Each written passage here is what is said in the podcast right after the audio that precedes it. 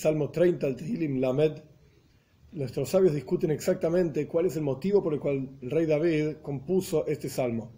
Varios dicen, basados en el Midrash, que fue compuesto para la inauguración del Beis Hamikdash, del templo. Si bien el, rey David, David Amelech, no construyó el Beis Hamikdash, el templo, su hijo Shlomo Amelech lo construyó.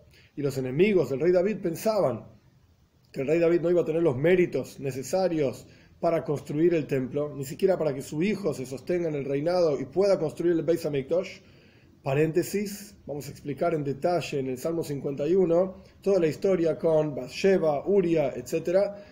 Desde la perspectiva del rey David, él lo consideró como un pecado y por lo tanto en el momento en que Dios lo perdona, es decir, se ve en la práctica que Shlomo Melech, el rey Salomón, construye el Beis Hamikdash, esto muestra el perdón divino del pecado de David Amelech. Esto es desde la perspectiva de él. Nuestros sabios van explican, y lo vamos a explicar en su momento, que no fue un pecado, por varias razones, pero el punto es que este era el pecado que él consideraba que no le iba a permitir que su hijo en, el futuro construya el Beis Hamikdash. En el momento en que se construye el templo, pues entonces se ve que en la práctica Dios lo perdonó, etc. Por eso este salmo está compuesto para la inauguración de ese Beis de ese templo. En la práctica solamente al comienzo aparece el concepto de Beis, de una casa. En el resto del salmo no se habla absolutamente nada de casa, solamente del perdón de pecados y de batir Eini, que Dios le da refúa, le da curación, que se refiere al perdón del pecado, en la perspectiva del rey David. Esto es la explicación general. El Ibn Ezra dice interesante, por cuanto no se menciona absolutamente nada de una casa para Dios, entonces el Salmo en realidad está hablando de la casa de cedros que se armó el rey David para él, y para la, la inauguración de esa casa este Salmo fue escrito. Y hay otra explicación que realmente es muy interesante, porque pega con todas las ideas que aparecen en el Salmo. La casa que se está inaugurando en realidad es el cuerpo de David Amelech mismo. Él estuvo enfermo en algún momento de su vida y Dios lo curó y por lo tanto él está agradeciendo para reinaugurar su propia casa, es decir, su propio cuerpo. Ahora él está sano. Esta es la explicación que vamos a utilizar a lo largo del Salmo para entender, porque es mucho más simple, digamos. Habla del perdón de pecados, entonces él estuvo enfermo por sus pecados y habla de crecimiento, etcétera, de agradecimiento a Dios por haber salido de esta enfermedad. Bien, vamos a empezar. Una canción, un cántico para la, inauguración de la casa por David. De vuelta, la casa de él significa él estuvo enfermo, él estuvo en problemas, con sufrimientos, y salió de esta enfermedad, salió de estos sufrimientos y ahora está escribiendo este salmo para agradecer a Dios por la inauguración, reinauguración de su propia casa, su propio cuerpo. ¿Veis?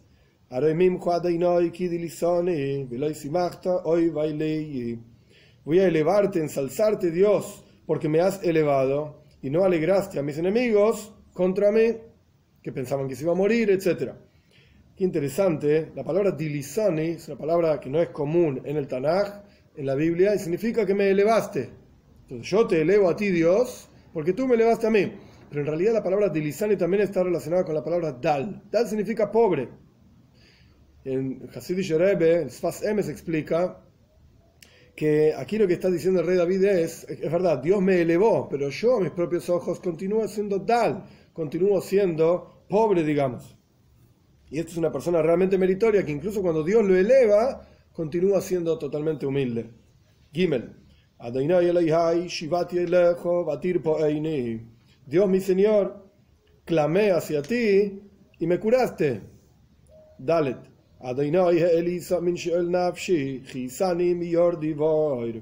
Dios, elevaste desde la perdición, Sheol es la tumba, mi alma, o sea, lo curó de la enfermedad Gisoni, me curaste, mi me separaste de todos aquellos que descienden al pozo, por así decir, en la tumba con la muerte, etc. Tú me separaste y ahora estoy vivo.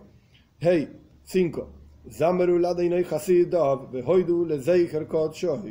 Canten hacia Dios sus piadosos y agradezcan a través de Zeicher Koche, a través de la mención de la santidad de Dios, automáticamente cuando se menciona la santidad de Dios, Zeicher, mención, Koche y santidad, se menciona la santidad de Dios, agradezcan. Automáticamente debería despertar en la persona cuando uno está hablando sobre Dios, cuando uno está estudiando Torah, etc., debería despertar, hoy agradecimiento, como decimos en el rezo todos los días, que buena nuestra porción, cuán linda es nuestra parte, cuán agradable y deleitosa, por así decir, es nuestra suerte, nuestra parte, nuestra porción. Es decir, que somos de aquellos que estamos estudiando Torah y conociendo a Dios. automáticamente, simplemente para volver al texto, eh, en la mención de su santidad, Hoidu, hay que agradecer. Vov 6.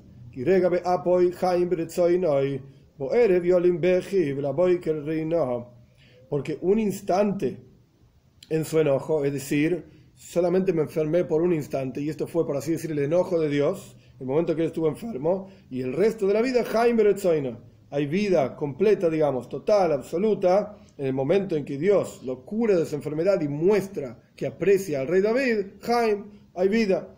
A la noche me acostaré en, en llanto y a la mañana rina con cánticos. Zain 7. Y yo pensé cuando estaba en paz, en tranquilidad, shalva significa paz, tranquilidad, quietud, etc. Nunca me, voy a resbalar. Emoit significa resbalarse. Val emoit es no resbalarse oilam, nunca. Ges 8.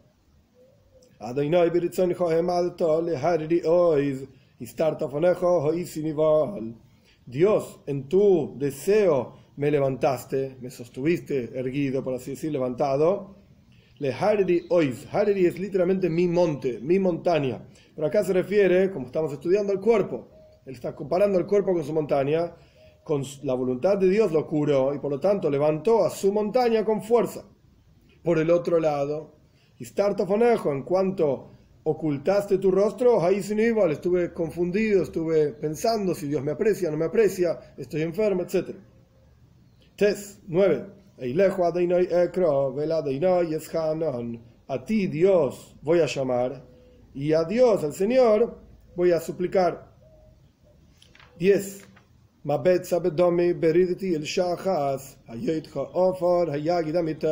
La súplica es, Mabetza, ¿qué ganancia hay Domi, en mi muerte, Domi literalmente viene de la palabra Dom, sangre, pero se refiere a la muerte rey David. ¿Qué ganancia hay en que yo me muera?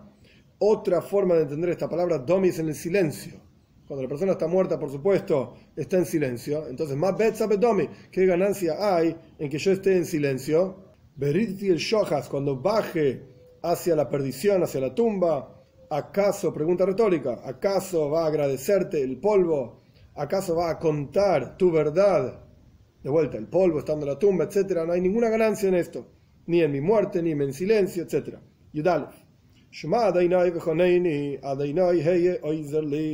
Escucha Dios y agráciate de mí. Dios, se ayuda para mí. Yudbeis 12.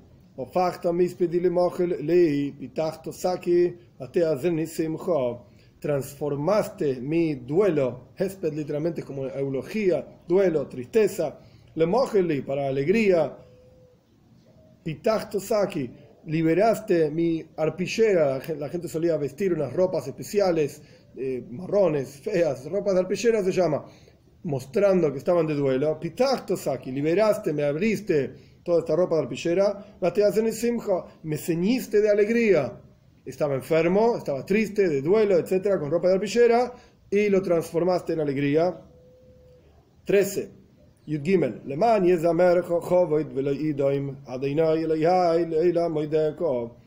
¿En aras de qué? ¿Para qué me liberaste? ¿Para qué me ceñiste de alegría? Para que cante en honor a ti y no haga silencio. Dios, mi Señor, por siempre voy a agradecerte. Ahora bien, al respecto del versículo anterior, justamente, Yud Beis o Fachta, transformaste, nuestros sabios en el Midrash conectan este versículo con la historia de Purim. Que ahora no es el momento para contar toda la historia del milagro de Purim, pero el punto es, se transformó aquello que los gentiles en el reino de Persia querían destruir al pueblo judío, la historia de Hamán con Mordejai, es una historia larga en el libro de Esther, la pueden ver ahí. Esto fue Benapoihu, fue justo al revés que los judíos terminaron gobernando, por así decir, controlando por sobre sus enemigos.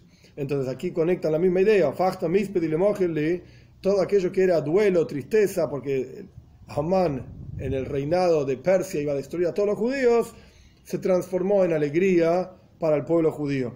Y el mismo concepto, el Zayar toma este versículo y lo interpreta explicando que la Geule, la redención que estamos esperando pronto en nuestros días, con Moshiach, la redención funciona de la misma manera. Eso, es transformar la tristeza y sufrimientos en alegría. Pero efectivamente, y este es el punto que el Zayar trae, efectivamente el Golus, el exilio y la posterior redención, la redención viene específicamente a través de Isurim, a través de sufrimientos y dificultades. En Talmud también está mencionado esto ampliamente al final del tratado de Soita, los momentos difíciles que el pueblo judío va a vivir, en los momentos antes, instantes antes de la venida de Moshiach, chutzpah, arrogancia y dificultades materiales y dificultades espirituales, estos son prueba justamente de que la Geule, de que la redención está pronta a venir. Y por eso dice, por eso dice esto. Tiene que haber mispedi, tiene que haber sufrimiento, dificultad, para que haya una transformación en Mohel Li. Y esto también hace referencia interesante en el pensamiento hasídico, en Avoidas Hashem, en el servicio a Dios día a día. Existen básicamente dos asuntos centrales, que son muy extensos y largos, solamente mencionar el asunto, existe Iskafia e. Iskafia significa subyugar a la inclinación al mal en el interior de cada uno, y significa transformar a la inclinación al mal en el interior de cada uno. Y cada uno tiene ventajas, una por sobre la otra, pero claramente el Tajlis, el objetivo final, el nivel más elevado es Isabja, es transformar. Cuando una persona logra entender que en su interior tiene cuestiones que no están bien, cuestiones que no son positivas, pero en lugar de destruirlo, lo que logra hacer es transformarlo y utilizar la energía, la fuerza de esas cosas que no son tan buenas en su interior para ayudar y para sumar, digamos, a tuya santidad, a cosas positivas, esto se facta Esto es lo que significa transformar el duelo, aquello que es negativo en el interior, lo en alegría, en positivo, y esto es en la práctica lo que va a acercar la venida de Moshiach pronto en nuestros días.